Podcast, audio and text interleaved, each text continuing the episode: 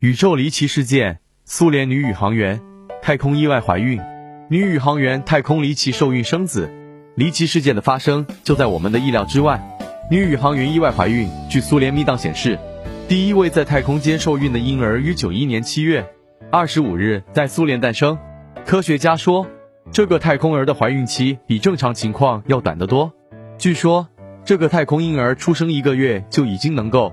仰卧起坐和转身，并能说简单的句子了。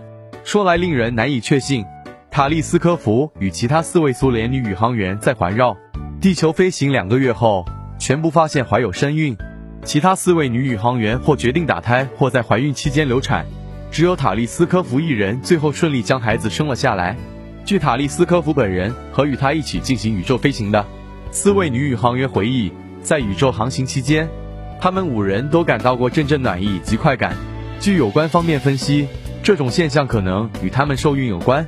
但令人奇怪的是，这位太空婴儿的母亲，女宇航员塔利斯科夫本人，直到在还不知道自己是如何受孕的，更无人知晓孩子的父亲是何许人了。